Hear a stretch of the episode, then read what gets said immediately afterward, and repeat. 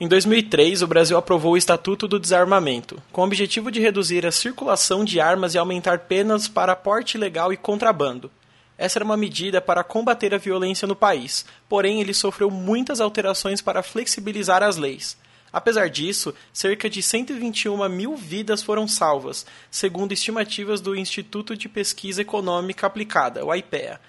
E pesquisas de Harvard comprovam que menos de 1% das vítimas com acesso à arma de fogo as usam para se defender em situações de contato. No episódio de hoje, vamos discutir sobre desarmamento, posse e porte de armas no Brasil e no mundo, suas consequências, como dobrar a taxa de homicídios cada vez que as armas se tornam mais disponíveis, e também os mitos e verdades que rodeiam o assunto.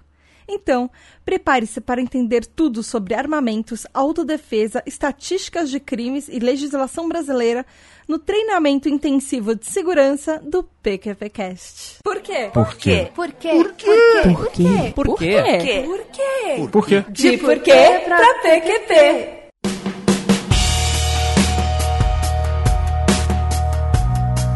Fala galerinha PQPquesteira! Começando mais um De Porquê pra PQP, o podcast de ativismo e sociedade que explica os plot twists da vida real. Eu sou a Tata Finoto. Eu sou Rafael Cerqueira. E é isso aí, meu ouvinte. Hoje a gente tá aqui pra falar de um assunto super importante, super urgente, super.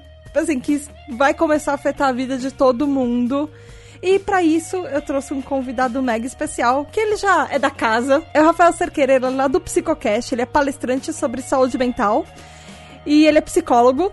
E ele tá aqui para falar com a gente sobre desarmamento e posse de arma e porte de arma e todas essas coisas, essas leis que estão alterando. Bem-vindo de volta, Rafa! Tudo bem? Uhul!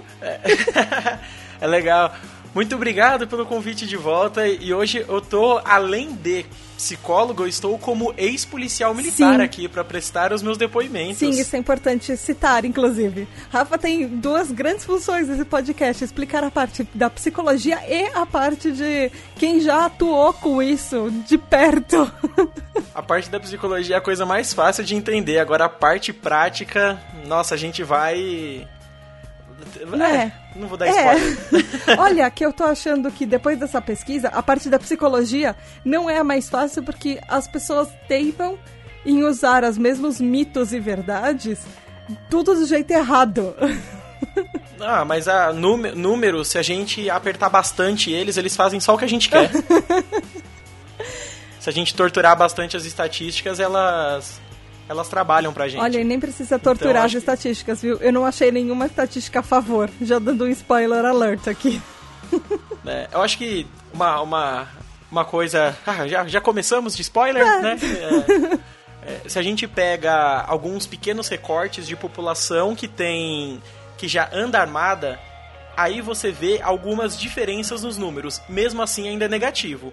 Mesmo assim ainda é negativo. Mas você vê uma mudança considerável, sabe? Então, se a gente pensa pela população toda que já teve acesso a alguma arma e você pega pessoas como assim, como os próprios policiais militares. Então eles têm mais sucessos né, ao manuseio de uma arma do que outra, outras pessoas. E quando as empresas, elas. Por isso que eu falei, né, de torturar os números. Quando as empresas fazem as pesquisas, né, se a CBC que vai vender munição vai, fazer uma pesquisa, quem é o público que ela vai entrevistar, né?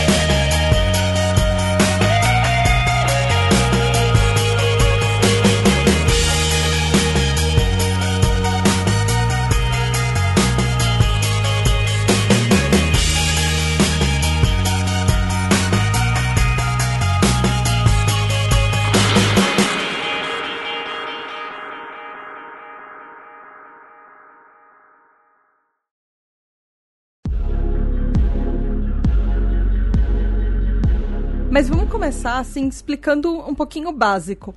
Qual a diferença? O que, que é posse? O que, que é porte? Qual a diferença delas? Porque provavelmente isso vai ser uma coisa que as pessoas vão falar muito e as próprias leis que estão mudando no Brasil, elas são para posse e não porte.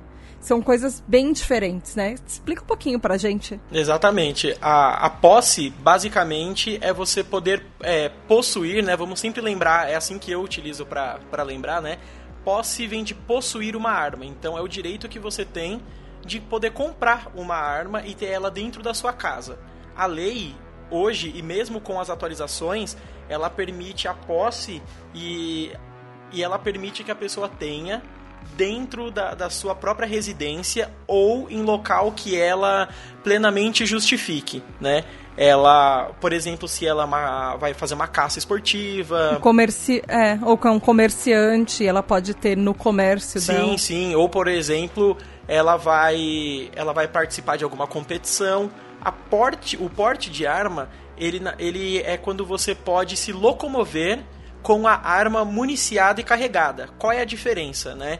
Vamos supor que a pessoa ela tem a posse, eu sou, eu sou competidor eu de, de competições de tiro, né? Eu sou atleta de, de tiro. E aí eu preciso chegar até a, a, a prova, né, os testes lá que eu vou que eu vou fazer até as competições e como que eu vou levar a minha arma até lá se eu só possuo a posse? Eu não posso teletransportar a minha arma para lá. Eu não posso também pedir que uma viatura venha me escoltando. Então essa pessoa precisa é, desmontar a arma, desmuniciar, né, não deixar a arma carregada em hipótese nenhuma. Ela vai estar desmontada também, né? Colocada dentro de uma caixa, ter um local que a gente chama assim de, de apropriado para levar essa arma até o local. Então, quando a pessoa ela compra uma arma, geralmente vem uma maletinha super simples assim que ela acondiciona a arma ali e aí ela vai até aquele lugar. O porte permitiria que a pessoa andasse com a arma em qualquer lugar sem precisar estar tá, desmontada, digamos assim. É, tipo aquelas pessoas que colocam a arma na cintura apontada para os genitais. Super seguro, super recomendado. Só que não necessariamente. Então. não exatamente. Então, como eu, tinha, eu, come- eu comecei falando, né? Eu, eu fui policial militar de São Paulo durante sete anos e meio. E, e eu, todo esse período, eu andava eu andava armado, né? A gente tem a, a porte, o porte de arma. E tá, tá, uma coisa que a gente aprendeu bastante. A arma, ela não atira sozinha. Ela não atira Ah, por não, coisas assim. Então, por mais que a gente coloque ela na cintura, não é tão complicado, sabe? Essa, essa questão de, de, de acertar os próprios genitais. Esse, esse tipo de acidente ele acontece com pessoas que não passam por treinamento, porque Então, esse é o meu medo, entendeu? Não é, não é das pessoas que estão treinadas, é a liberação para pessoas que não têm Ah, sim, treinamento sim. que vão achar super legal colocar ali onde todo mundo Ah, coloca. sim, e, e eu acho que é super desconfortável, inclusive, né? Andar, and, para as pessoas que acham bonito, que, que, que olham assim, né? Acho que o nosso público aqui é a pessoa que não tem uma arma em casa, né? Que não tá que não tá andando com uma arma na cintura legal e legalmente, a maioria pelo menos. Mas é muito desconfortável, muito, você ter que andar armado sempre. ah, independente do local que você coloque, você tem que tomar cuidado para ela não ficar aparecendo. Então não pode ser qualquer roupa. Porque você é mais visado, né? Sim, sim, e, e- e você vai acabar chamando uma atenção desnecessária. E, e para pra pensar algumas coisas assim que. Que acho que a gente vai acabar falando isso um pouco mais pra frente, mas é desconfortável você ter a responsabilidade de andar com uma arma. Então, voltando aqui pra pauta, basicamente o porte, pensando da forma mais simples possível, possível, né? O porte é a possibilidade de você se locomover com a arma e a posse é a possibilidade de você possuir uma arma dentro de casa. E aí tem as diferenças de públicos, né? Quem pode a posse e quem pode o porte. É, então, o po- a posse, gente, só pra vocês terem uma noção, atualmente ela é liberada para maiores de 25 anos, tem que ter alguma ocupação lícita e residência é, comprovada. Tem que ter comprovação de capacidade psicológica, comprovação de capacidade técnica, não pode ter antecedente criminal, obviamente, é, não pode estar respondendo ao inquérito policial, nem processo criminal, e tem que ter uma declaração efetiva de necessidade. Que isso vai sofrer. Esse vai ser o único item que vai sofrer mudança em 2019. Na verdade, talvez não o único, mas a idade talvez também. O porte, ele já é outra coisa. Ele já. Ele é proibido para a população em geral, assim, a não ser pessoas que trabalham na área de segurança pública. Ah, algumas carreiras têm autorização especial, tipo auditores fiscais, membro do judiciário ou do Ministério Público. E eles autorizaram para moradores de áreas rurais que comprovem que eles precisam da arma para sua subsistência. Ele é proibido em alguns lugares também o, o porte, por exemplo, igrejas, escolas, estádios desportivos, clubes, é, agência bancária e locais que eles falam onde tem aglomeração de pessoas em virtude de qualquer evento, de qualquer natureza, assim. É, por motivos óbvios, as pessoas que, a, que deram um, a, a, desculpa de tiroteios em escolas não aconteceriam se as pessoas estivessem armadas, está na própria Constituição que não, elas não podem estar armadas em escolas. As mesmas pessoas, isso no caso de, da escola de Suzano. As mesmas pessoas que, por exemplo, se aquele caso da Nova Zelândia, que aconteceu um massacre de um cara a, que saiu atirando, que foi um ato terrorista de um cara que saiu atirando nas mesquitas na Nova Zelândia. Se eu já ouvi que pessoas, as pessoas da mesquita, eh, se elas estivessem armadas, isso não aconteceria. Não, se fosse no Brasil, elas não poderiam estar armadas porque é uma instituição religiosa, é um tipo de igreja, então ela estaria proibida de estar armada nesse lugar também. Ponto. É, tá, tá. Sobre a questão dos locais, né? Uh, eu convivi uhum. muito tempo, né, com os policiais militares e mesmo alguns locais proibidos era muito fácil de, de, do policial entrar armado, né? Quando ele estava ah, a paisana, né? Quando explicando o termo é quando o policial está vestido com trajes civis normais, porém ele está armado. Então, na igreja não tem alguém para te revistar, na escola não, não existe isso, uh, agência bancária é proibido, porém, assim, pelo que eu percebi, a minha experiência é, de São pa é do estado de São Paulo. As agências deixam.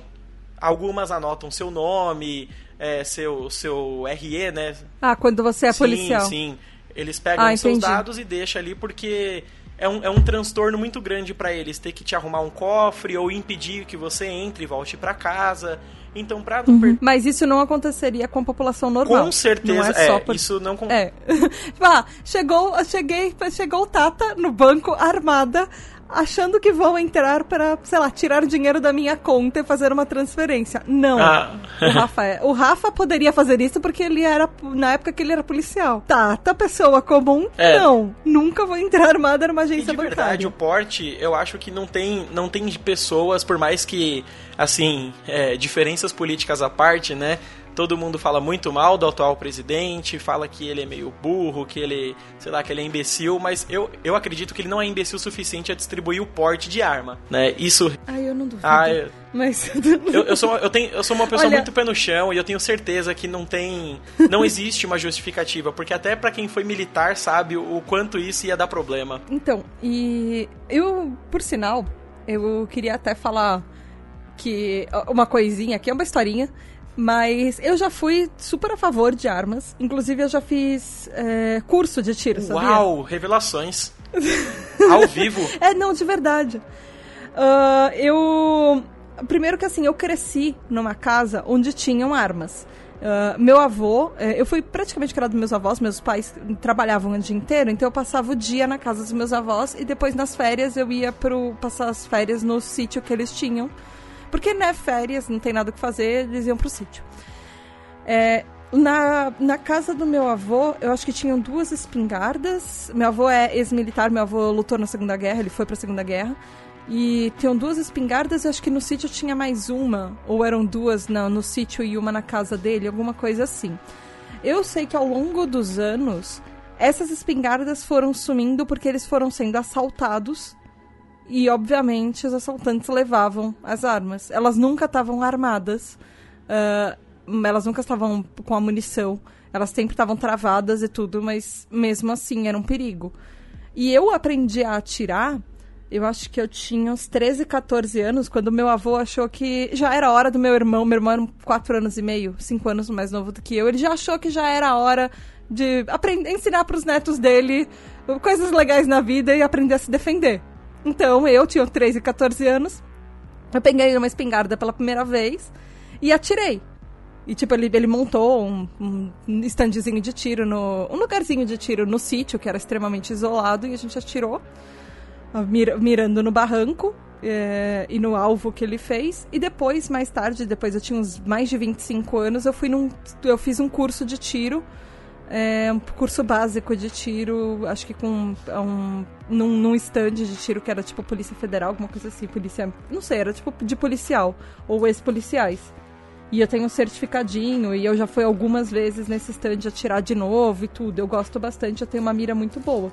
Mas hoje eu percebo que isso, assim, hoje eu sou super a favor, a, a, super contra as pessoas terem isso em casa e as pessoas terem qualquer permissão de um acesso à arma que não seja uma pessoa, um ex-policial, uma pessoa que é policial, na verdade, que atua com isso seja treinada, sabe? Sim, sim. A, a questão da, do, dos stands, né, você falou. Olha, se era um curso, eu acredito que era de um ex-policial, porque eu, eu, eu, desconheço a Polícia Federal promovendo isso para a população. Ah, então eu acho que ele era ex-policial, é, sim. Fazem, Eram pessoas. Fazem isso. E tinha e ele era tipo, eram aqueles stands que eles davam um curso. Eles tinham tanto curso básico quanto em níveis mais avançados. E aí eles também faziam coisas assim para ganhar dinheiro, porque tudo precisa sobreviver. Então tinha os tinha os stands de tiro para quem quisesse atirar, tinha é, paintball também. Só que óbvio com arma de paintball. Paintball com munição real tem outro nome. Ah, é. É, é, curioso você, você contando a sua trajetória. Eu, quando era criança, eu era contra, né, as pessoas terem armas. Eu nunca pensei em ser policial, nunca, nossa, nunca. Aí deu uma meia hora na minha vida, meu irmão ele era, já era policial, eu vi aquele serviço e falei, ah, acho que eu consigo fazer isso aí.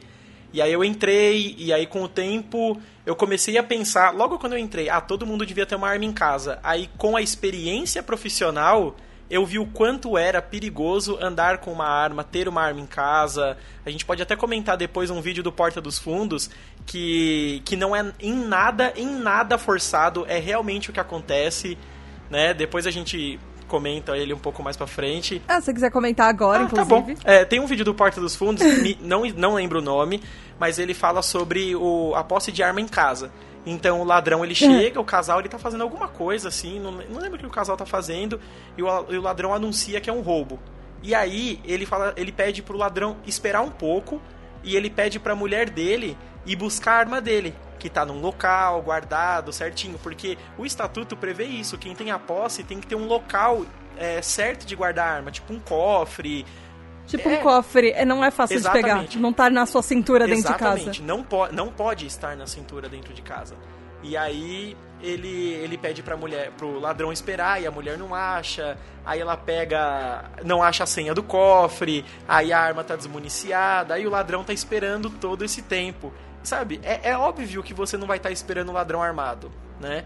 Uh, e Exato. outra situação também que acontece, que eu vi muito isso a, a, acontecer, né? As pessoas leigas, elas acham assim, é, eu tenho uma arma, então o ladrão, ele vai... A partir do momento que a população se arma, o ladrão, ele evita entrar numa casa porque ele pode tomar um tiro. Errado. Errado, uhum. totalmente errado.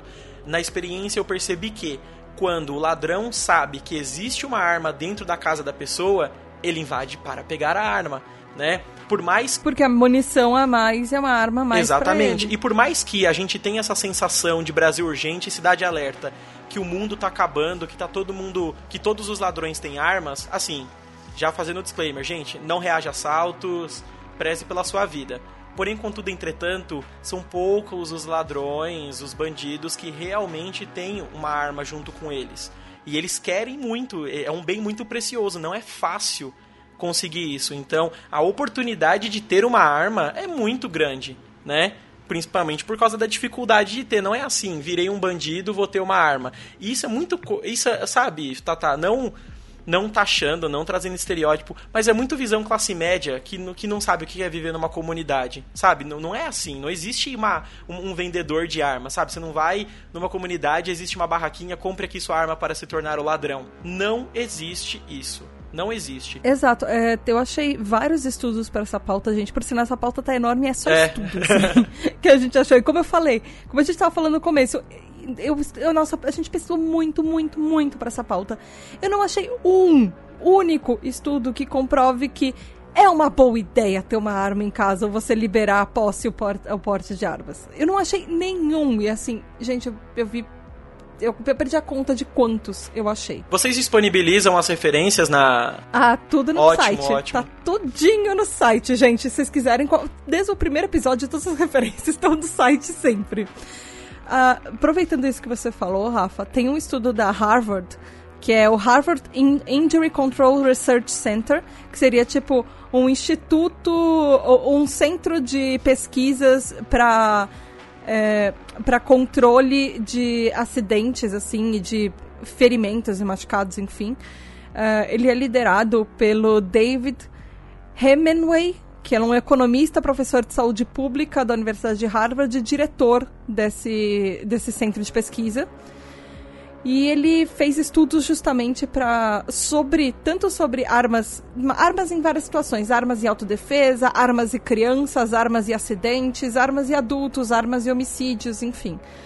Como a gente estava falando de autodefesa, ele falou que no estudo que ele deixou, o, existe um falso positivo que é pessoas falando que existem milhões de casos de, de autodefesa com armas. Isso é um falso positivo que as pessoas é, espalham.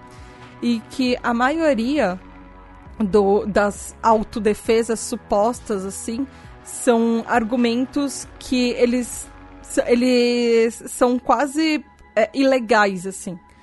Porque eles, eles se pautam em, em coisas que não deveriam acontecer. Acho que a, a, a uma, uma, coisa que a gente também foi comentando, né, da questão de, de ter a arma em casa. Eu acho que é importante a gente trabalhar bastante uhum. isso, porque é o que é o que está tentando ser posto aí para a população, né, ter a arma em casa.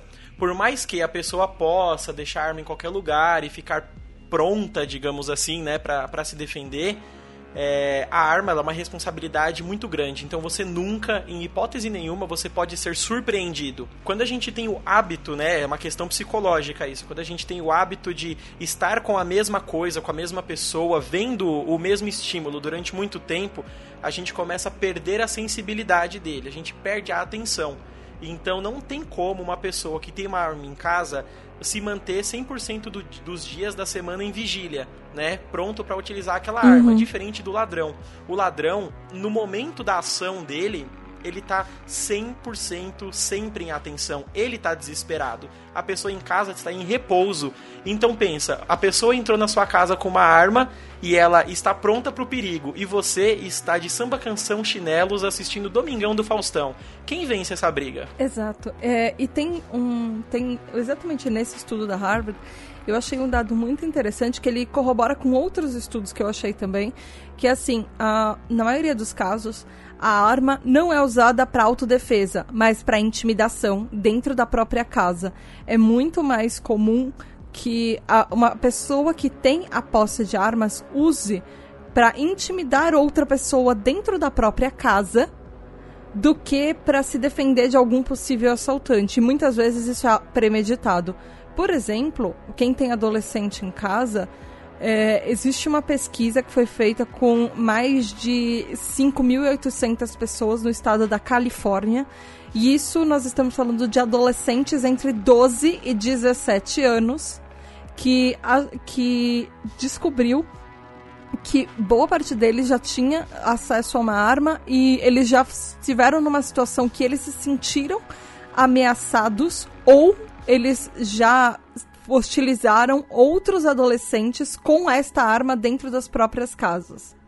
E esse risco dobra quando são homens, quando são pessoas que elas é, fumam ou fumam qualquer tipo de substância, é, quando são pessoas que têm uh, que são alcoólatras ou contato com parentes ou pessoas dentro de casa que são alcoólatras, alcoolismo, essas coisas, pessoas que têm ambientes agressivos dentro de casa, é, que às vezes os pais ameaçam ou coisas assim. E para corroborar esse estudo, tem um estudo do Instituto Sou da Paz também que fala que 40% das vítimas mortas em domicílio só no ano de 2016 aqui no Brasil foram executadas por uma arma de fogo é, e mesmo com o Estatuto do Desarmamento, que limitava a posse de armas para brasileiros. 40% das vítimas mortas dentro de casa foram, ca foram dentro de casa por pessoas, por familiares. É, Enfim. Eu posso tirar a roupa de policial e vestir a roupa de psicólogo? Por favor. ah, tem uma, um, uma, um termo, assim, uma frase, que as pessoas que defendem o armamento, eles vão falar assim, que a pessoa, quando ela quer matar, ela pode matar com um lápis. Com uma faca. Ela não necessariamente Ah, precisa sim. de uma arma. Então não é a arma que mata. Não são armas que matam pessoas, são pessoas que matam pessoas. É essa Só frase. que existe também um. é- é o que, que essas pessoas não levam em conta? E isso até é um termo, sabe, científico. É, quando, dependendo da proporção de força, energia, dependendo disso, isso a, a gente tem uma alteração da realidade. Então, para quem é muito nerd aí gosta de estudar física quântica, sabe do que eu tô falando. A energia, em determinadas proporções, ela muda as regras que antes eram postas, né? Então, uma pessoa que tem a vontade de agredir outra, ela, ela vai ter essa, essa vontade de agredir, só que ela vai dar um soco, de uma faca é mais fácil desviar, se, se recuperar, digamos assim. Ela, ela pode hesitar, porque pensa quando você tá com uma faca na mão, você tem que fazer o, o, o ato de colocar força no seu braço para desferir um golpe na pessoa e todo esse processo ele pode gerar algum tipo de reflexão, empatia, porque você realmente está tirando da sua mente a vontade de agredir e colocando na prática. Muita pessoa, muitas pessoas, nesse momento, ela, elas cessam a sua agressão. Então, eu, eu percebi assim na, na PM. A gente ia atender um caso de um homem que agrediu a mulher. Ele, ele ia lá, dava um, dois, três socos na mulher e depois disso ele parava de bater nela. É, é horrível essa situação, porém vamos pensar quando a pessoa tem uma arma. A ação de puxar um gatilho é muito simples e ela não volta atrás. Ela não pode dar três tiros e parar de, sabe? É, Agora tá tudo bem. Me arrependi. Vamos ver o que a gente faz. A ação de puxar o gatilho é muito simples, ela é muito leve de ser feita. Então por isso que sim, uma arma ela é realmente mais perigosa e a arma vai matar sim do que a pessoa que, que digamos assim, vai matar, né? Sem contar os casos de de, de, acidentes que podem acontecer ou de ameaças que infelizmente elas se concretizam, né? Uma pessoa que vai ameaçar outra com uma faca, ela pode desistir, ela pode manusear a faca errado, deixar a faca cair no chão.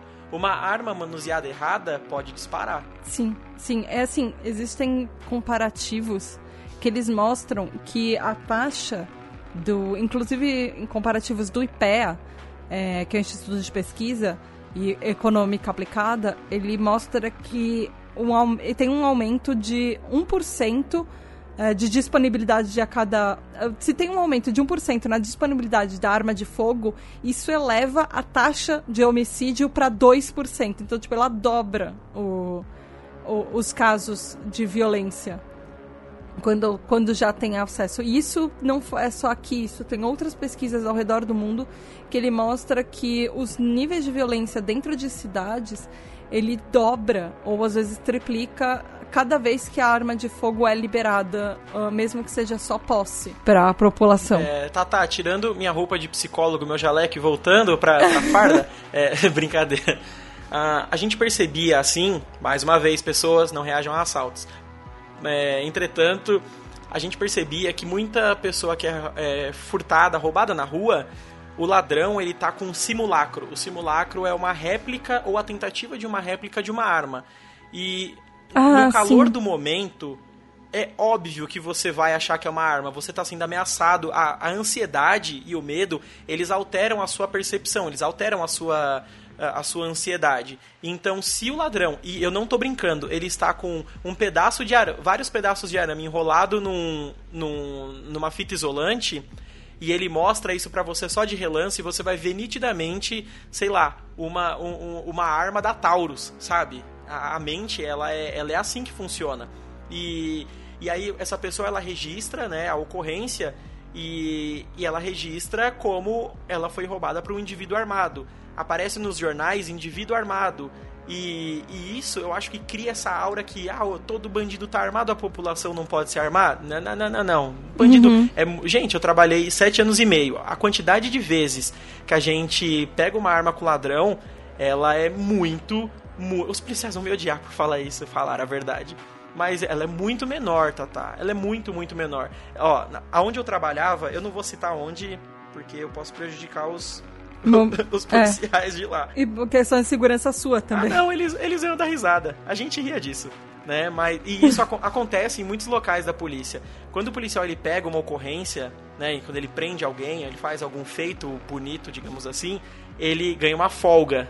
E é errado ganhar folga porque a gente já ganha um valor no salário que cobre hora extras, né? Mas quando ele pegava uma ocorrência assim, ele ganhava uma folga. Quando o policial pega uma arma, via de regra, ele era policial do mês.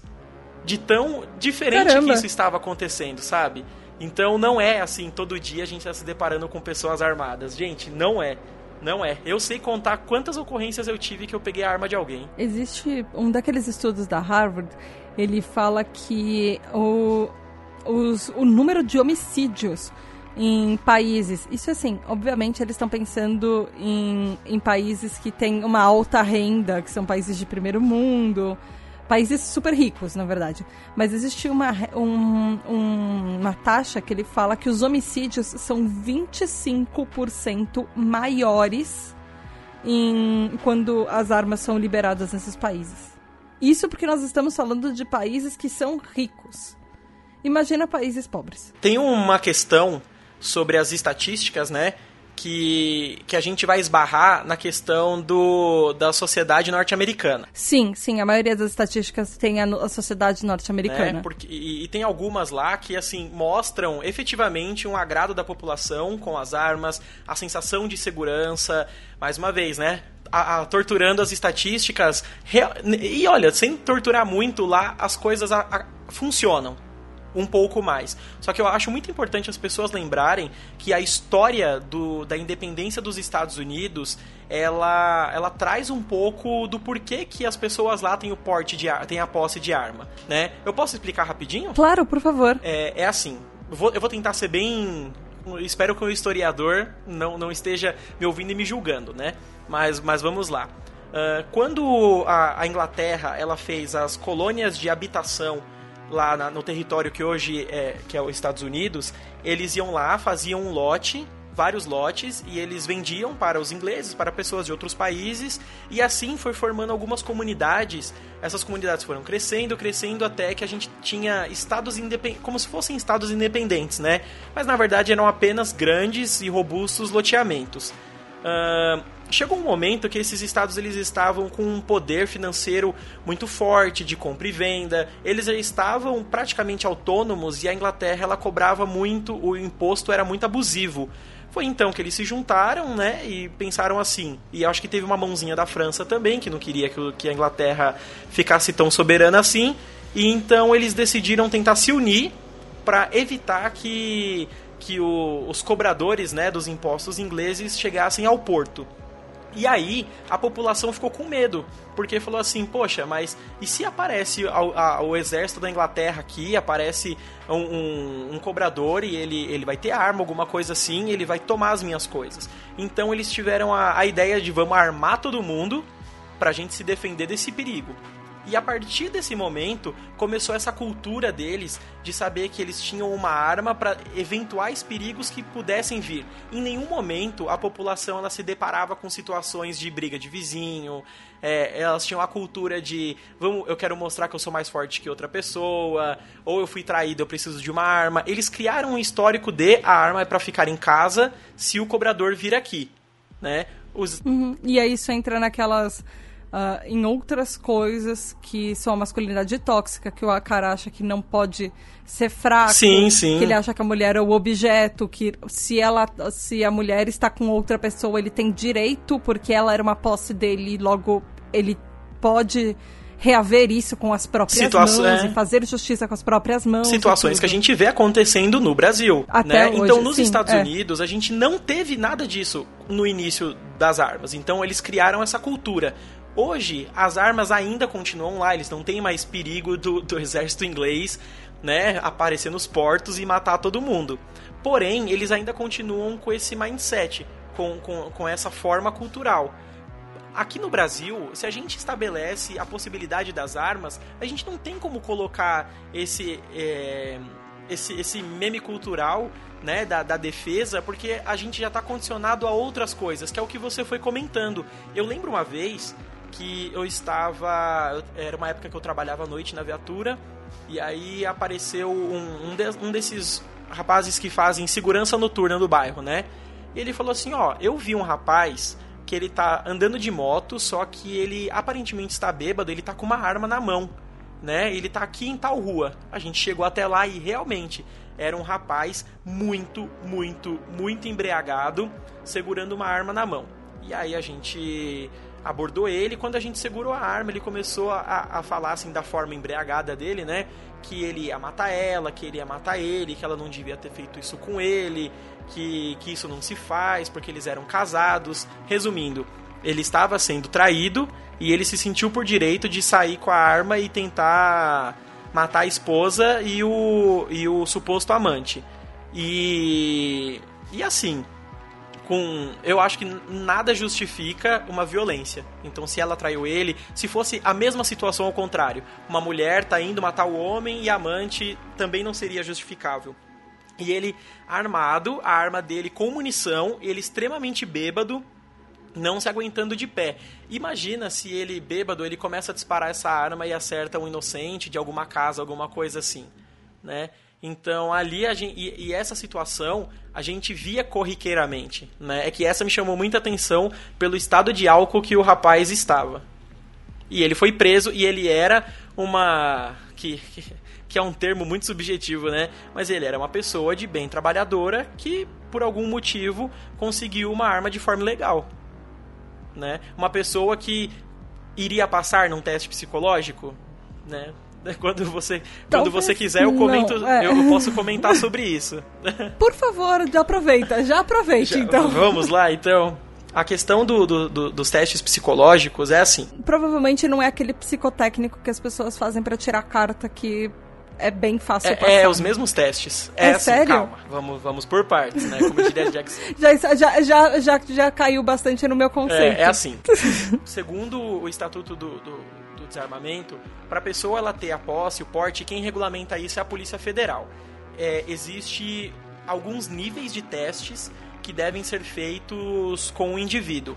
Então ele precisa ter tantos números de testes projetivos, que a gente chama, testes ah, okay. psicométricos, a gente precisa avaliar resiliência, psicomotricidade, é, capacidade psicomotora, e aí uh, a gente escolhe os testes que se enquadram nisso.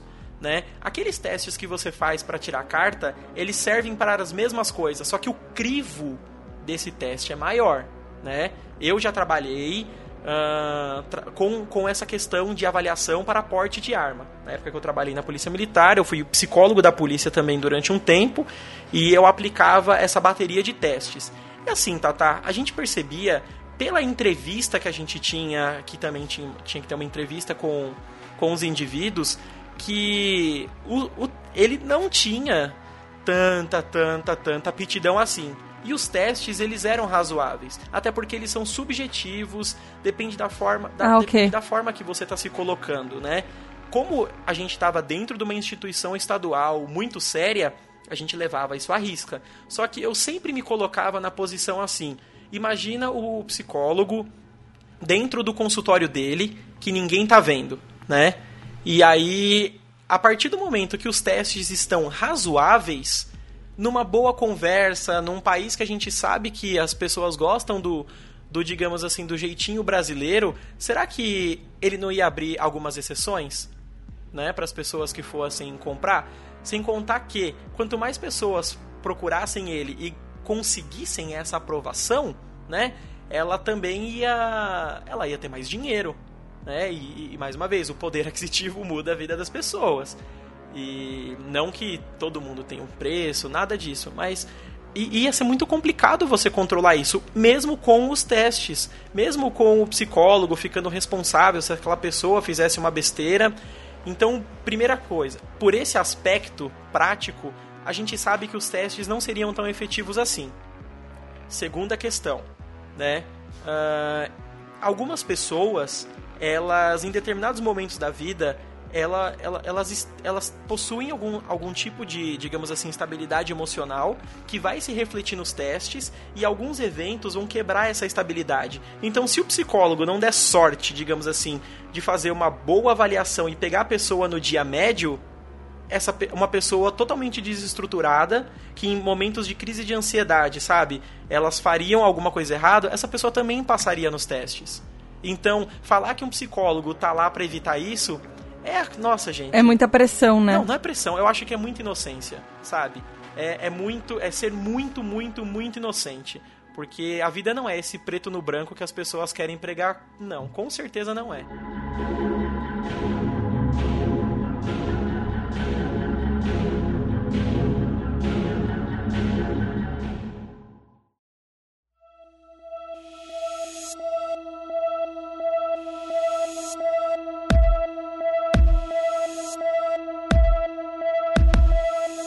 Aproveitando que você falou sobre o Estatuto de Desarmamento, vamos explicar um pouquinho o que ele é. Ele limita o acesso a armamentos no Brasil. Ele entrou em vigor é, em 22 de dezembro de 2003.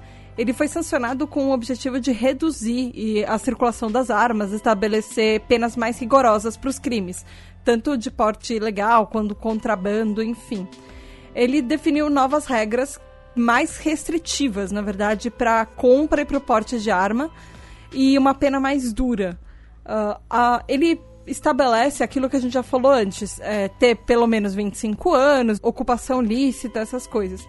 Ele aumentou as penas também e ele criou a campanha do desarmamento, que ele recompensava pessoas que entregassem as suas armas com ou sem registro para órgãos de segurança pública. E aí ele recompensava pessoas com valores entre 150 e 450 reais, dependendo da arma. Só que desde 2003 ele vem sofrendo alterações. É, por exemplo, ele uma mudança que ele sofreu uh, abriu a possibilidade de doar armamentos apreendidos para forças armadas de segurança, que isso devia ser ótimo né? A, você pega um caso onde pessoas é, acharam 150 armas dentro de casa, assim, do nada. Uau, eu abri um quartinho, eu tenho 150 armas guardadas na minha casa. Você poderia doar isso para a polícia se armar e usar melhor isso para proteger a população.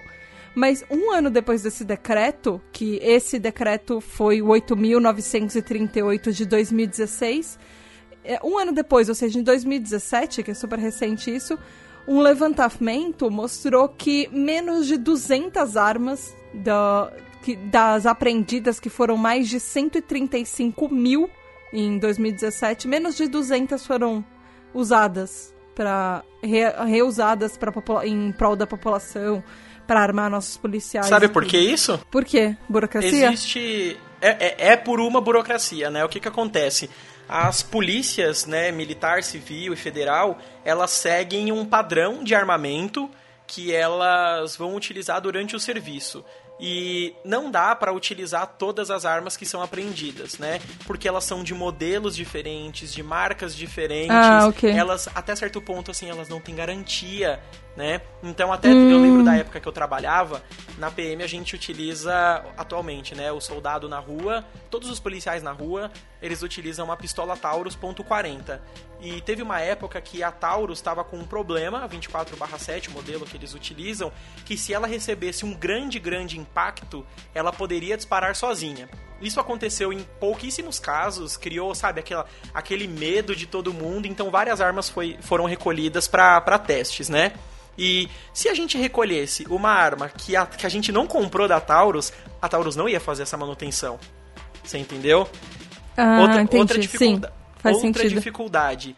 A arma .40, ela é de restrito uso das polícias do Brasil. Então só quem é policial pode comprar essa arma. Então pro ladrão ele ter uma arma dessa só se ele roubou ou furtou. Comprou de um policial. Comprou, furtou ou roubou de um policial. V vamos tentar ser caridoso, né? O policial não vendeu uhum, a arma dele. Sim. Né? Porque ele, ele, seria preso. Será preso, né? Se ele faz isso. É... Então, é, vai ter menos armas dessa disponíveis. Então, as armas que são apreendidas, elas ficam sem uso elas ficam realmente sem, sem ter o que fazer. O que poderia ser feito é o Estado ele flexibilizar essa utilização de armas, né? Então, ah, então ele permitir que alguns outros modelos fossem utilizados. Né? Mas aí sem garantia, como... mas aí é até, é, é até um perigo para quem tá portando a arma, sabe? É um perigo para quem tá lá, quem é o policial que tá na rua. Receber uma arma. Que não tem o treinamento com aquela arma específica Sim, também. sim. Porque ele influencia. Até se ele tivesse a. Assim, se a gente pensar naqueles revólver 38, ele, ele é bem simples e fácil de se manusear. Só que imagina você ter qualquer tipo de problema e você não ter a garantia que, que a empresa pode te dar, né? Num disparo acidental, Uhum. alguma coisa, você não tem garantia de nada. Então é um perigo até para quem tá utilizando. Sim, faz sentido. E assim, no nesse Estatuto do Desarmamento, anos mais tarde, em 2005, eu não sei se vocês lembram, ouvintes um pouco mais velhos talvez devam lembrar, que teve um referendo de 2005, em outubro, que ele realizou uma consulta popular eh, perguntando se as pessoas eh, queriam aprovar o comércio de armas de fogo e de munição, se isso deveria ser proibido ou não no Brasil. O não era contra ah, essa proibição, ou seja, ele permitia, e o sim era a favor da proibição de comércio do, de arma e de munição. O que aconteceu é que o não venceu. Então, não faz sentido num país onde você tem uma lei, um decreto, uma lei de desarmamento, um estatuto de desarmamento, você aprova que pode vender. Isso, o Brasil não faz sentido. O Brasil não faz sentido nenhum. E aí, mesmo assim, tendo um monte de manifestação na época sobre comercialização, sobre é, estatísticas de mortes e várias coisas assim. É, o que aconteceu é que o IPEA, o Instituto de Pesquisa Econômica, ele, ele fez pesquisas, inclusive do Atlas da Violência de 2018, que eles falam por algumas, algumas coisas, por que, que o Estatuto do Desarmamento não diminuiu a tendência dos homicídios e da violência no Brasil como ele deveria, na verdade. Entre esses, esse é o motivo do, do referendo de 2005, ele obviamente contribuiu. Mas, ao mesmo tempo, o IPEA descobriu que, ele, que o Estatuto de Desarmamento pode ter poupado a vida de 121 mil pessoas só entre os anos de 2004 e 2012, segundo o estudo, assim. Tá, tá. É, isso foi baseado nas estatísticas de mortes de pessoas por ano e tudo. É, é muito curioso que o número de vidas poupadas é 121 mil e 121 é o artigo do Código Penal para homicídio. Ah, Que coincidência, hein? ai, então, coisas. É, é, algumas coincidências são verdades. É, eu posso comentar uma coisa? Outras. Eu posso comentar sobre Pode, o, claro. o do referendo? É, é assim, Ah, por favor. eu sou, até certo ponto, contra consultar a população para determinadas ações do Estado. Por quê? Vide Brexit. É, exatamente.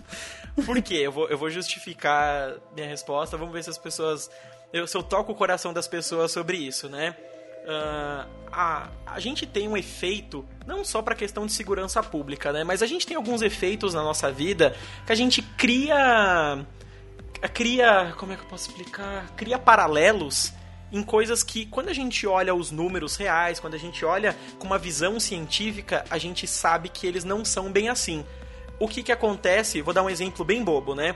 A pessoa, tá, você tá dentro de casa, tá, tá, você perdeu as chaves do seu carro. E aí, você procura, procura, procura e não acha. Aí você fala assim: São Longuinho, São Longuinho, se eu achar minha chave do carro, eu dou três pulinhos. A partir desse momento, Tata, você fica parada imóvel ou você continua procurando?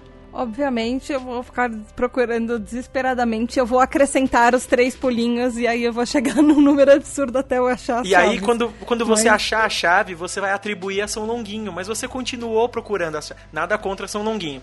Mas você.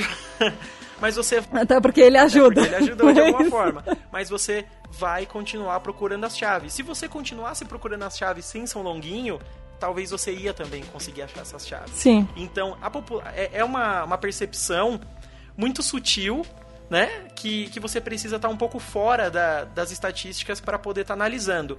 A questão de segurança pública, se a gente pega. Tem um livro excelente que se chama Os Anjos Bons da Nossa Natureza. Por que a violência diminuiu? E, e por mais que a gente ache que a violência está aumentando, ela realmente, em toda a história do ser humano, ela nunca foi tão baixa. E aí, e, e é tipo, caramba, mas parece que o mundo vive em guerra. E o autor, ele vai mostrar, sabe, com, com diverso, com, uma- com um levantamento bibliográfico gigantesco, o porquê que a gente tem essa percepção errada. E o que, que acontece com a população? Eu não estou chamando a população de burra, de, de, incompetente, mas as pessoas têm atribuições que não têm a ver com, com segurança pública, elas não são técnicas de segurança pública, elas assistem Cidade Alerta, sabe, Tata? A minha mãe é costureira, Sim. né? Você, você é publicitária, né? De formação? Sim. E jornalista, é, os dois de formação. Sim, você é publicitário e jornalista de formação, eu sou psicólogo, sou tecnólogo em segurança pública, e, e, cada um tem as suas atribuições, né? Eu não vou chegar para você e ensinar você a, sei lá, fazer uma peça publicitária, o que a pessoa deveria ou não. Sei, sei lá, a, a atividade do, do publicitário é muito, muito extensa, né? Mas como que ela deveria vender um produto ou não. Porque eu sou psicólogo, sabe? Eu tenho algum conhecimento que pode te ajudar, mas eu tenho certeza que você tem é, capacidade intelectual maior para isso. A questão de segurança pública, ela tem que ser decidida por pessoas competentes a isso. Então, você pega lá o, o deputado, o vereador, o senador, eles têm verba para pagar assessor que vai fazer essa pesquisa, vai contratar um profissional para ajudar eles. Agora, a Dona Maria que é especialista em tirar manchas, ela vai ter que opinar sobre isso, eu acho injusto, eu acho errado, sabe? Não são coisas que a pessoa tem que estar. Tá, tem que quem tá pensando, sabe? Tipo assim, é um direito da pessoa ter uma arma. Não, não é um direito dela. A gente tem direito à saúde, educação, ser feliz. Arma é outros 500. Eu acho também muita inocência, sabe? Muita generalização das pessoas, muita, sabe, simplicidade falar que é só uma questão de escolhe aí, né? É seu direito. Não, não é seu direito. Principalmente com as campanhas que estavam rolando na época do referendo, que, que elas falavam justamente coisas que a gente repete até hoje. Que são a possibilidade de você se proteger, a possibilidade de um ladrão entrar na sua arma você vai estar preparado. Eram exatamente isso. Talvez assim tenham começado uh, todas essas coisas que a gente ouviu em campanha sobre o porquê armamento igual a uma coisa boa na sua vida. Foi, a, foi, aí foi, inclusive, um dos precursores de todo esse pensamento. Tirando toda a influência da cultura norte-americana que a gente tem também e tudo. E aí o que acontece? Seguindo a nossa linhazinha histórica de leis do Brasil, nessa essa coisa louca, é, agora em janeiro de 2019 aprovaram um decreto que facilita a posse de armas essas mudanças vão valer, é, passam a valer sem o aval do Congresso. Por quê? Porque o governo usou uma medida que pula o, o Congresso, porque ele, porque existe, existe uma coisa de que decreto é para fazer uma emenda que vai ajudar. Então ele não precisa de altas aprovações do Congresso para passar. Então se o presidente fez um decreto, o decreto está valendo automaticamente existem algumas uh, repercussões do próprio judiciário e do, das dos próprios pessoas uh, envolvidas com leis no Brasil que muitas delas acham que isso não tem procedência, que isso não deveria acontecer, principalmente de uma em alguma coisa com uma importância tão grande quanto esse decreto que influencia o, a lei do desarmamento. Mas o que, que fala esse decreto, na verdade? Ele pré-aprovou armas para pessoas que não tinham acesso ao, ao à posse de armas antes. Ele tornou mais fácil e mais flexível isso. Então, vocês lembram, antes ele era permitido para pouquíssimas pessoas. Agora, sim, agentes públicos da área de segurança têm uh, tem acesso a armas, eles podem tirar a posse. Inclusive as pessoas inativas. Uh, por exemplo, o Rafa, que é inativo, poderia. Não posso, não posso. Um... Não, porque. Por porque. Você quer que eu explique como é que funciona a questão da, da, ah, sim, da, por da, favor. da posse da porte? Sim, por favor. É, quem hoje né? Não, vamos, vamos antes dessa. Ah, que bom que você me corrigiu, porque eu tinha. Eu tava achando que era qualquer um, assim. É, é que o meu caso é um pouco especial, mas eu acho que você vai entender. Ah, entendi. A questão é assim: quando a pessoa ela já tem o porte de arma por causa da sua profissão, a, a, posse de arma, ela, digamos assim, está pré é o crédito pré-aprovado. Uhum. A posse, né? Um, um, funcionário de um banco, né, aquele segurança, ele tem a porte, o porte regulado apenas no momento da, que ele está trabalhando. Então ele só pode manusear uma arma quando ele está dentro do banco. Quando ele vai tentar comprar uma arma para ter dentro de casa, por ele já, já saber manusear, ter o curso, etc., é justificável, sei lá, porque ele já barrou alguém no banco, alguma coisa assim, ele justifica a posse da compra de arma dele. né? Uh, quem tem o porte uh, eterno, né? Como a, as polícias, né? Federal, rodoviária, polícia civil, militar, todas as polícias, elas, como elas já têm o porte, a posse é garantida. Então qualquer policial, mesmo aposentado, ele pode ir lá e comprar uma arma. Ele vai ter que fazer os testes psicológicos, tudo, mas se ele já tem o porte, meio que é, subentende-se que ele pode, né? No meu caso, eu fui militar, eu tive o porte e eu pedi para sair da PM. Então eu, eu pedi minha baixa, que, a, que as pessoas falam, né? Então eu fui lá e falei assim, eu não gostaria mais de ser policial, policial militar. A partir desse momento, a minha, o meu porte ele se perdeu. Eu não trabalho mais com uma arma, eu não tenho mais uma justificativa para ter uma arma. Então, na, na lei antiga, mesmo na lei antiga, eu não poderia comprar uma arma, não poderia ter a posse. Né? Quem tem a posse que, que eles facilitavam é, são pessoas que comprovam a utilização. Então, é uma pessoa que vai, que vai fazer competição, que faz coleção, essas coisas. Ou a pessoa que tem o porte de arma por causa do serviço, então esses seguranças, quem trabalha armado e quer se defender dentro de casa. O que a resolução faz, esse decreto que o atual presidente ele faz é que, não, agora qualquer pessoa né? Não precisa mais ter uma justificativa. Agora qualquer pessoa acima de 21 anos, né, mudou a idade, né? Isso, né? agora é, pode estar tá comprando. É uma é uma diferença, né? Muito de grande. 25 para 21 pode não parecer muito, mas o amadurecimento que você tem é, eu acho que deveria ter, ser, talvez até ser maior do que 25, mas enfim. Fala pros ouvintes olharem pro lado e ver as pessoas de, de 21, 22, 23 anos, né? É, que eles conhecem. Vai num, num bloquinho de carnaval. Quem tá mijando na rua e fazendo coisa errada são jovens, não são pessoas mais velhas, sabe? É, tá... ah, bom, há, há, controvérsias nesse sentido do fazendo mérito mijando na rua com várias ah, idades. Não, tem, tem muita mas... gente mais velha também. É, sabe que. Mas 21 anos, às vezes você, assim, pensando em pessoas com, com ensino superior, você nem tá formada na faculdade ainda. Exatamente, você não tá efetivamente trabalhando às vezes. Às vezes você tá, às vezes você eh, ou se você eh, escolheu talvez um, ou uma pessoa que não tem acesso à faculdade, ela tá tipo começando os empregos da vida, sabe? Ela tá começando a tentar ralar para ganhar o dinheiro dela, ganhar um parco salário, que obviamente nunca vai pagar uma arma, mas. De... Tá, tá, é. vamos imaginar que a, a linha da nossa vida é um elástico.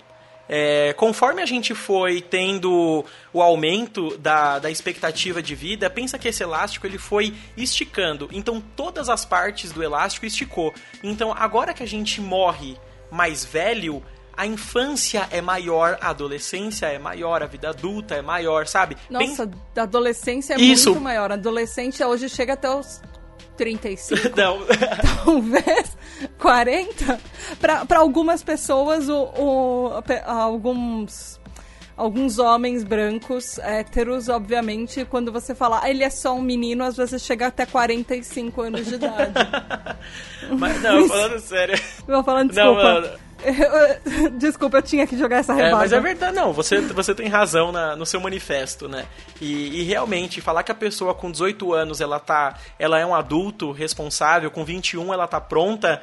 É, esse, essa questão ela se alterou muito. Com 21 a gente tem um amadurecimento biológico do ser humano, né? Então entre 20 e 21 uhum. anos o ser humano ele teve total amadurecimento. Só que a nossa a, a vida cognitiva, os nossos raciocínios, eles dependem de situações de vida e questão cultural. Então se a gente tem uma uhum. expectativa de vida maior e a adolescência ela se estende, então tecnicamente seu cérebro está pronto, tá pronto.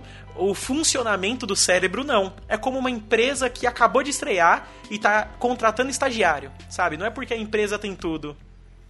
É, então agora me explica uma coisa. Como as mesmas pessoas que, a, que querem o porte, de, o, desculpa, a posse de armas para 20 diminuído para 21 anos são as mesmas que acham que uma pessoa já está é, super madura do que ela vai fazer na cabeça aos 16 para ser presa. Não faz sentido. Não faz sentido tanto a diminuição da maioridade penal para 16 anos, quanto você achar que aos 21 ela já tem tudo na cabeça para ter uma posse de arma. Então dá, o, Sabe? então dá a posse de arma pra 16 logo, né? Se, se é pra justificar dessa forma, vai parecer um absurdo, né?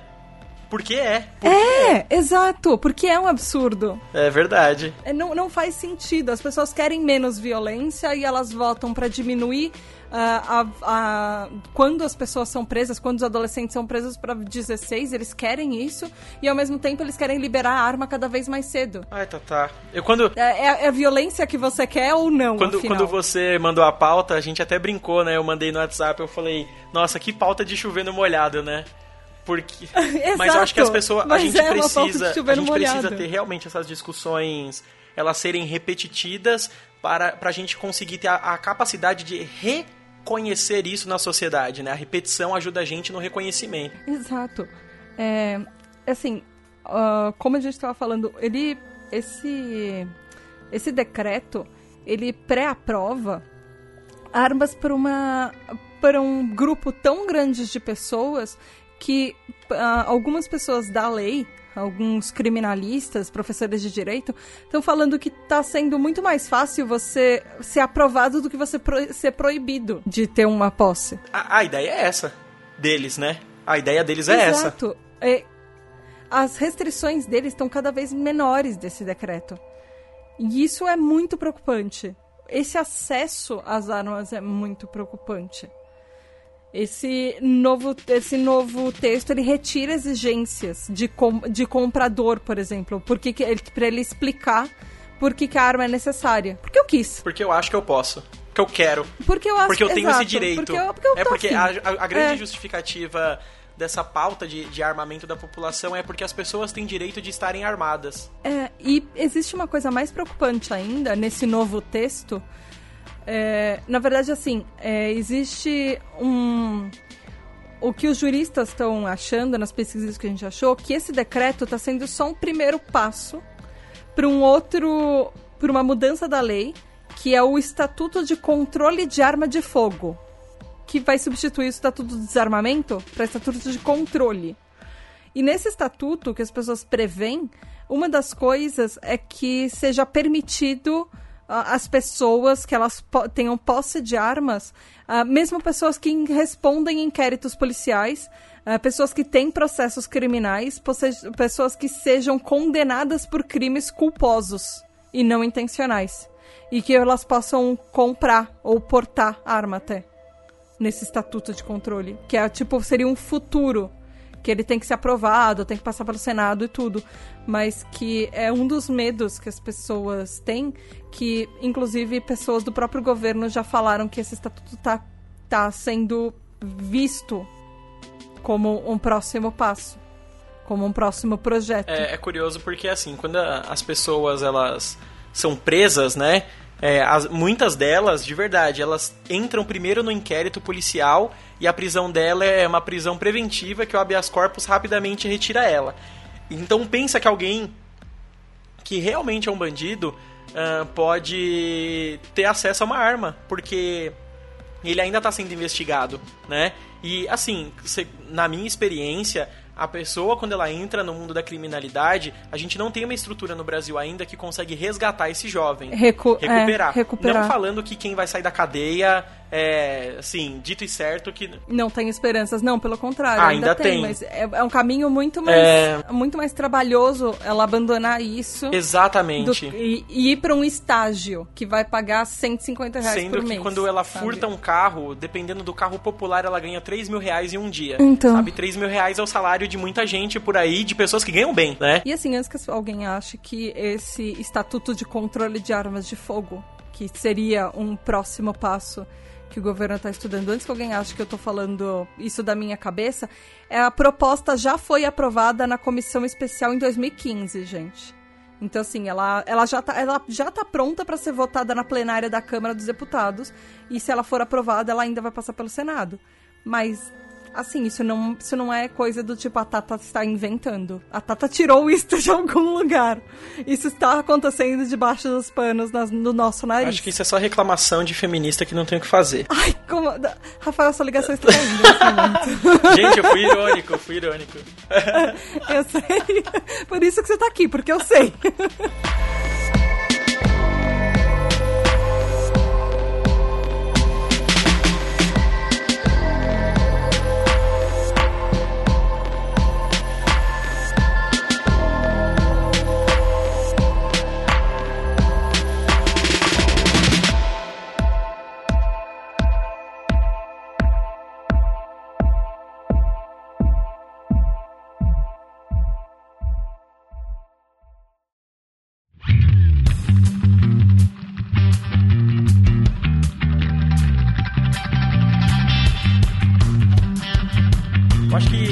A, principal questão quando a gente vai trabalhar sobre a, a questão do machismo, da masculinidade tóxica, é, é pensar um termo que ele se chama biopsicossocial. O que, que é isso?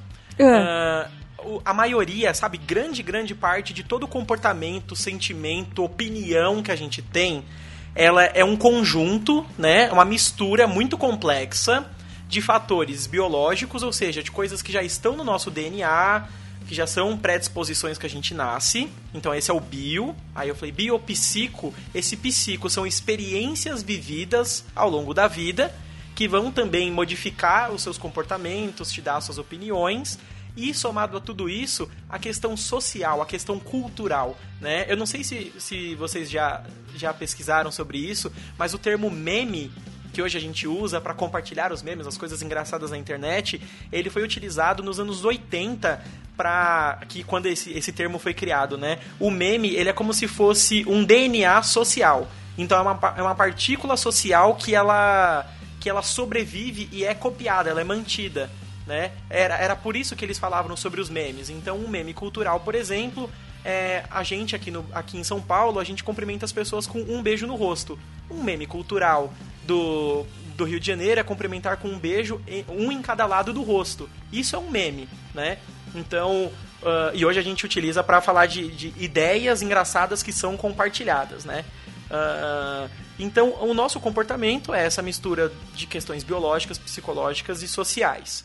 É, a gente tem que levar muito em consideração que a questão social ela está presente e ela é forte. Então, quando a gente tem né, uma, uma sociedade machista, uma sociedade que, que apoia algumas ideias um pouco, um pouco mais, um pouco às vezes e muito mais agressivas, ela tá assim manipulando o comportamento das pessoas. Então não é uma questão só de eu tenho minha criação, minha criação foi boa, eu sou uma pessoa biologicamente saudável, então eu não vou fazer coisas erradas com uma arma. Não, você ainda tem a questão social, o valor social, ele vai ele vai modificar o seu pensamento. Eu dei toda essa volta para explicar, por exemplo, vamos supor que o indivíduo João ele é um cara classe média, ele tá vivendo muito bem, ele nunca se meteu numa briga, e aí ele decide ter uma arma para. porque ele tem o direito, né? De se defender na sua própria casa. Ah, vamos supor que por causa. Ele, ele vai jogar bola com o pessoal do trabalho, e aí ele tá naquele banho frio, não sei o que, e todo mundo começa a, a fazer chacota, a caçoar do tamanho do pênis dele, né? Ah, a gente tem aí um meme cultural brasileiro que que o homem, ele se ele tem o pênis pequeno, então ele vai ser desvalorizado, ele é menor na, durante a na sociedade. Então esse fator social, ele vai sim modificar as questões biológicas e psicológicas desse indivíduo. Então, a, gente sabendo que existe uma masculinidade tóxica, tóxica porque contamina as outras pessoas, a gente sabe que pessoas saudáveis podem deixar de ser tão saudáveis assim por causa disso. Ou ser né, tanta volta para explicar que aquele cara que acha que é muito normal e muito sadio, você pode não ser daqui a algum tempo. Por questões, ah, digamos assim, culturais apenas. E isso é um perigo. Pensando que essa pessoa pode portar uma arma. Só o fato de ele não querer mostrar a fragilidade é uma coisa que a gente estava falando antes até. De ele não sentir que ele pode ser a pessoa que vai ficar por baixo de uma situação. E ele tem que reagir de alguma maneira. Isso já é muito Sim, perigoso. sim. E não, e eu acho que assim, ah, eu não quero entrar na seara dos videogames. Eu só quero jogar uma informação aqui, porque não, eu não acho que videogames são responsáveis pela violência. A boa parte é responsável por essa masculinidade tóxica que o Rafa acabou de falar. Mas eu acho que é bom lembrar que, assim, desde criança a gente é afetado por videogames. E uma das coisas que mais tem em videogames são armas de fogo. Então, crianças já acham que elas saberiam atirar pegando numa arma, porque no videogame é fácil. E eu não tô falando isso só de arma, gente. Eu tô falando quantas vezes você já não usou, ah, não jogou Tony Hawker Pro Skater 2 e você foi pisar num skate e levou um mega de um split porque caiu no chão porque você achou que era Eu já fiz fácil. isso. Eu já fiz isso, eu tô falando de experiência pessoal, inclusive, tá? Eu sabia dar eggplant pra caramba no, no Tony Hawker Pro Skater 2. Mas, assim, eu fui pisar no skate do meu irmão Gente, eu quase bati a cabeça no chão, assim, foi por muito pouco. É a mesma coisa em vários jogos. Você acha que você sabe jogar, tocar bateria no rock band e você pega uma bateria de verdade e não é Eu posso assim. utilizar até uma questão muito prática, é, é, é motivo, assim, que, que é engraçado, né? As pessoas, elas acham que o policial, ele entende tudo de arma.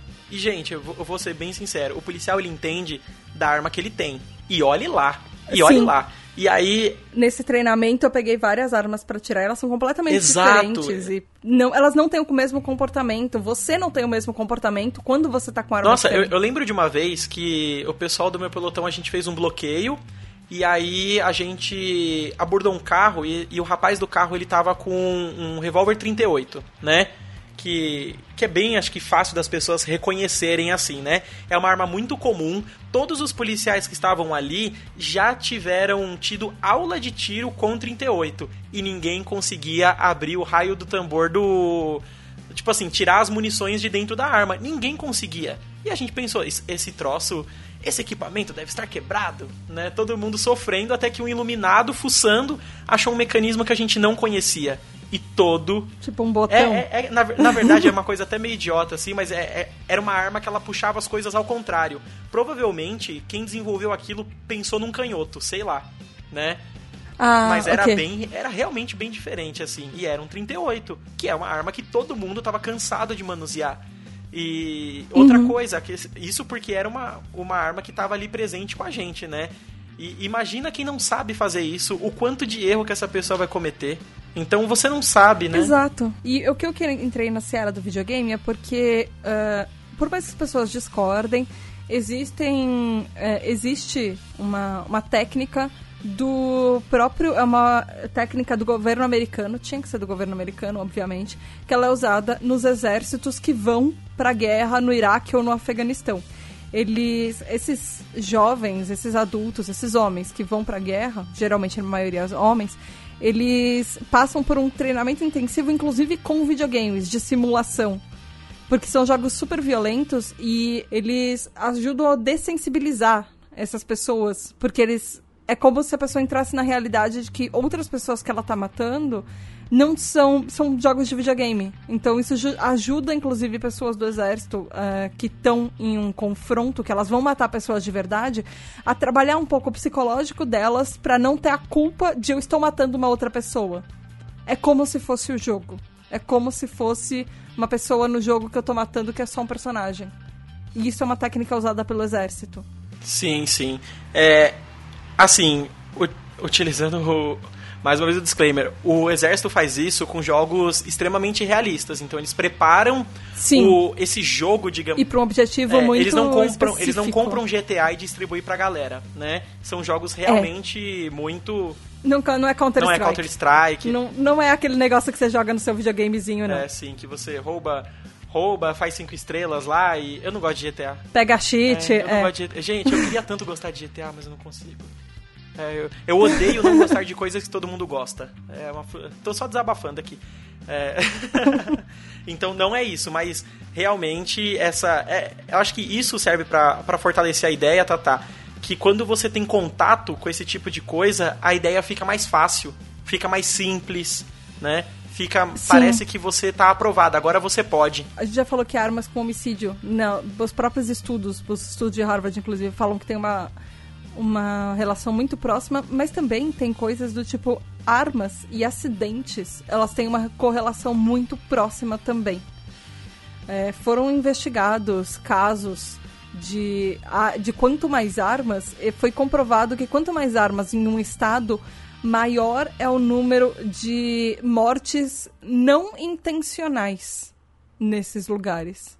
Que ela é quatro, sete vezes maior a mortalidade em estados nos Estados Unidos onde as armas são permitidas do que ah, onde as armas não são permitidas. E coisas bobas por acidentes em casa, principalmente. Eu conheci um policial que deu um tiro na própria coxa, sentado, parado, dentro da base. E ele tinha treinamento. E ele tinha treinamento, ele não era novato, ele era uma pessoa razoavelmente experiente, ele já tinha seis anos de trabalho. Ele deu um tiro na coxa dele. Então, a maioria das pessoas mortas por acidentes com armas, elas têm menos de 24 anos. Aí as pessoas querem colocar para 21. Mas, enfim, nesses estudos falam que a maioria dos acidentes acontece com pessoas com menos de 24 anos.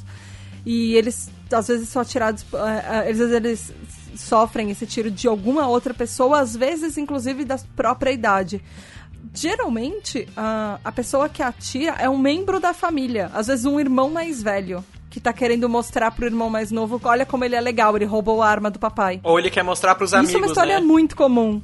Exato, ou ele junta os amigos em casa e fala, olha a coleção de armas do meu pai.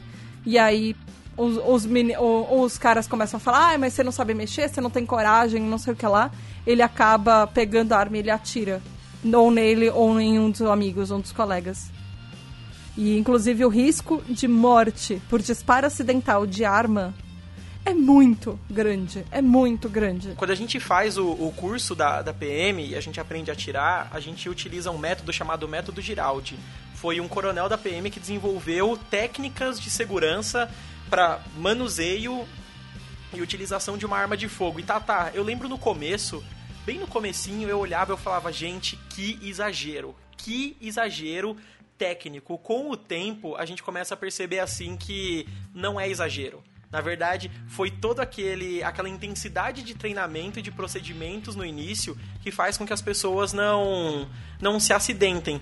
E quando a gente confere assim os acidentes de policiais, a gente vê que ele nitidamente cagou e andou para todos os procedimentos. Agora, mais uma vez, um adulto treinado que teve acesso ao treinamento. O filho do policial, ele no máximo o pai dele uma vez chegou para ele, mostrou a arma e guardou.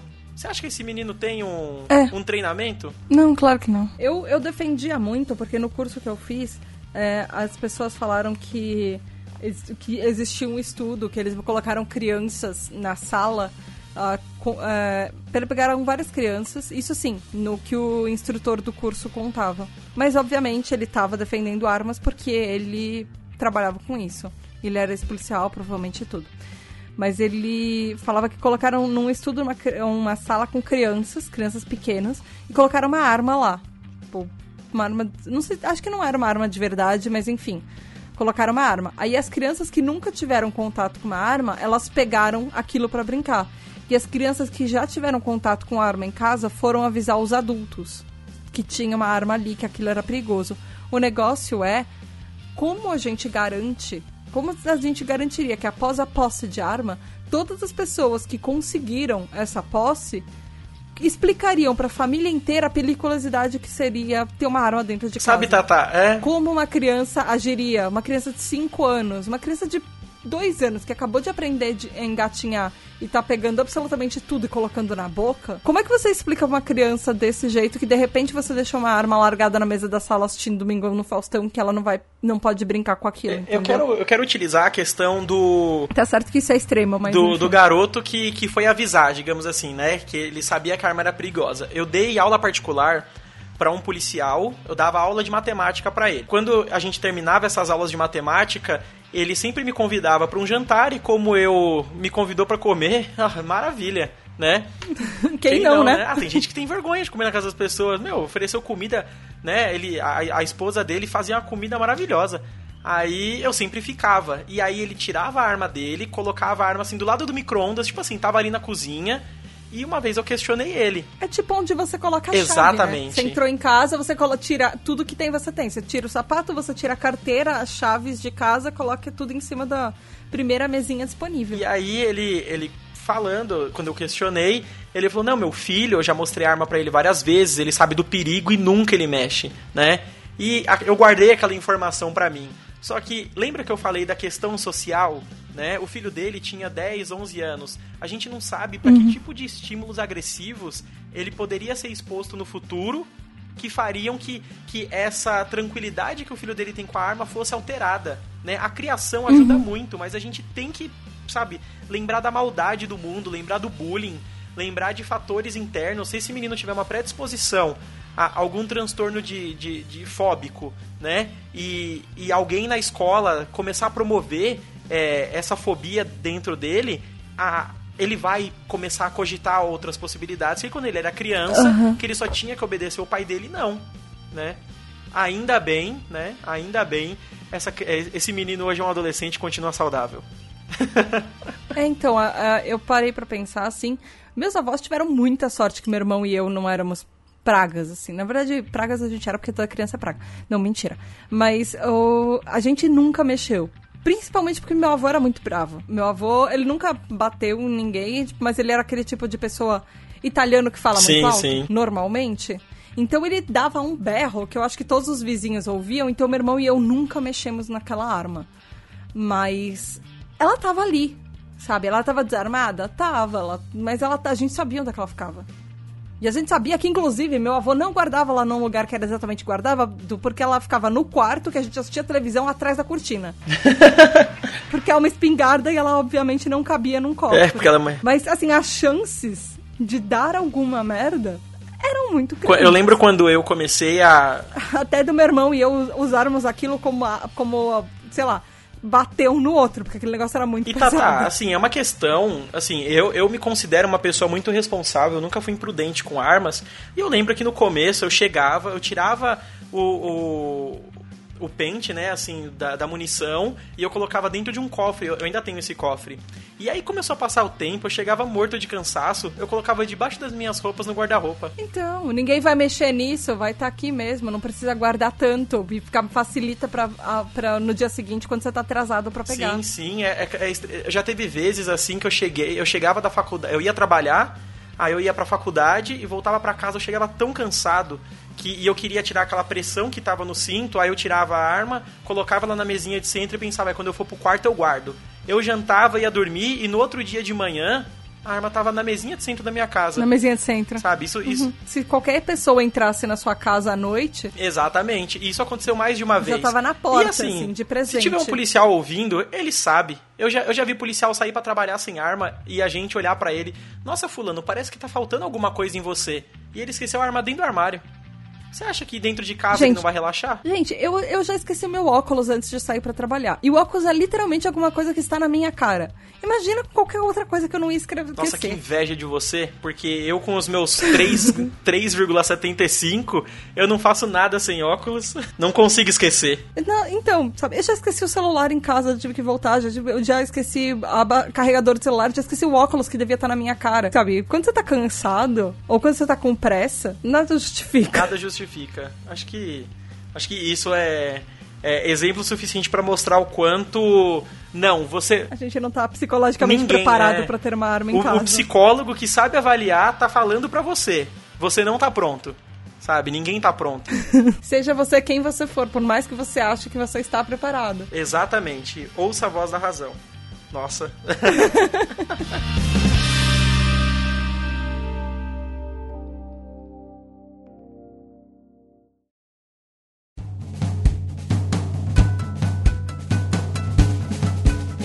isso, meu ouvinte. Se você vai lutar contra o desarmamento e pensar melhor nas leis sobre posse e porte de armas, deixa a gente saber. Você pode mandar um e-mail para pqp.pqpcast.com. Você pode ir lá no nosso Twitter, no arroba underline pqpcast, ou no nosso Instagram, no arroba pqpcast, que os dois têm vários conteúdos novos que a gente às vezes não fala por aqui, e tem sempre uma chance bem maior de interação. E também lá no site do pqpcast.com. Vocês podem dar like nos posts, deixar coraçõezinhos. Agora tem reações pra vocês falarem o que vocês acharam do episódio também e deixar comentários pra gente. Rafa, muito, muito, muito obrigada por participar. É sempre um prazer receber você. Você sabe que a gente adora você. E, meu, foi lindo. Tipo, todas as suas experiências e as suas duas camisas aqui representando os universos pra gente. Obrigada mesmo. Esse, esse episódio não poderia ficar melhor de qualquer outro jeito se não, você não estivesse aqui. Ah, obrigado. A gente. Eu, eu- hoje eu- a gente montou o Megazord, né, das minhas experiências profissionais. E quando tiver um podcast sobre metalúrgica e um sobre montar móveis, que são coisas que eu já fiz nessa vida, pode me chamar também. É, deixando aquele jabá maravilhoso, gente, acesse psicocast.com.br. Psicocast é um podcast de psicologia muito maroto, que eu sou o host e sou o editor mais preguiçoso do mundo. Não preguiçoso porque eu trabalho pra caramba, mas É, a gente tá lançando, assim, três, dois podcasts por mês. A gente vai voltar a lançar mais de um podcast por semana. É algo que tá, tá para voltar. Talvez quando esse podcast do PQP saia, a gente já volte nesse ritmo, que a gente tá se estruturando. E é um podcast muito divertido, o pessoal geralmente gosta. Ambicioso. Ambiciosa essa proposta. e, te, e é divertido sim, é muito bom. Ah, mas a gente vai ter um jeitinho, um jeitinho mágico da, da podosfera aí para poder ter mais de um episódio por semana. e a gente também tá no YouTube, que é o canal Psicoplay, né? youtube.com.br psicoplay. Lá eu tenho certeza que vai ter mais de um vídeo por semana, porque já tem bastante coisa editada, agendada, pronta. É uma coisa que é muito mais simples do que podcast para fazer. Nossa, quem faz podcast achando que é só áudio vai ser fácil? Gente, volte duas casas. Não é não.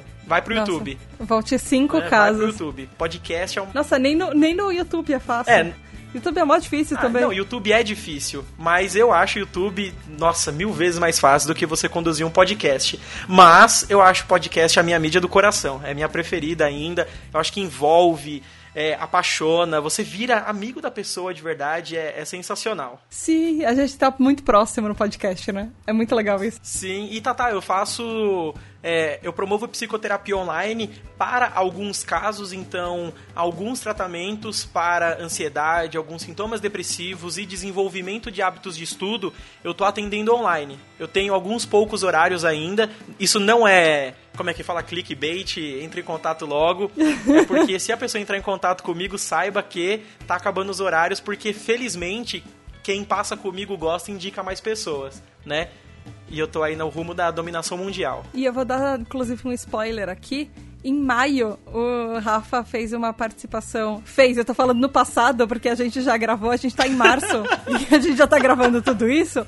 Mas em maio, o Rafa tem uma participação especial lá na tribo TDAH, no primeiro episódio do mês. Então, dia 5 de maio tem tribo TDAH especial com uma participação do Caramba, Rafa. a gente tá. A gente podia utilizar essa tecnologia pra salvar os Vingadores, né? Voltar no tempo, tudo. Voltar no tempo. De verdade, se eu tivesse a tecnologia do tempo agora, eu ia pro futuro assistir esse filme. Eu não ia cura pra câncer, nada. Que eu quero saber como que vamos vencer o Thanos. É minha preocupação. Acho que até lá já não, já não lançou. Ah, até lá já lançou. Então tudo bem. Então eu posso esperar.